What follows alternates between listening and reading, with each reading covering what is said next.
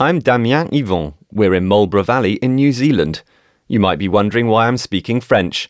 I'm one of the young French winemakers who have had the opportunity to come to this wonderful country on the other side of the world and discover this fantastic wine growing terroir. We're at the heart of the Clos Henri vineyard, owned by the Bourgeois family, where we mostly grow Sauvignon Blanc. Sauvignon Blanc is a perfect match for the Marlborough Valley terroir it's a unique terroir, if you will, a terroir you won't find in old Europe, especially not in France. It's a gravel terroir. It's a former riverbed with an exceptional climate, which gives us unique, magic, exceptionally intense wines, offering a range of aromas unmatched anywhere else in the world. A range which has fascinated tasters for years, great tasters from all over the world. The intensity of the wines represents the country. We're in a country full of intensity, vitality, and generosity.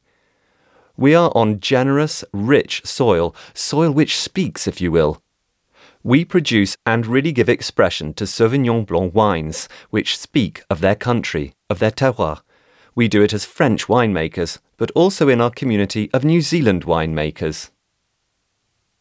We're a community of extremely passionate winemakers with one obsession talking about our fantastic terroir.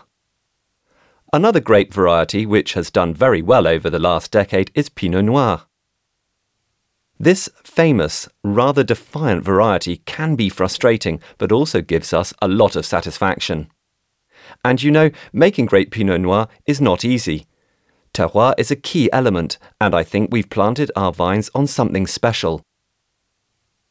Again, there's this terroir, this gravel terroir, but we also have wonderful clay terroirs, which produce complex, fruity, wonderfully mineral Pinot Noirs. We're proud to be French winemakers on the other side of the world, proud to be New Zealand winemakers, where we're creating history instead of following it. We're creating something completely new and completely unique. And let me stress the word magic. It's a magic country with magic wines.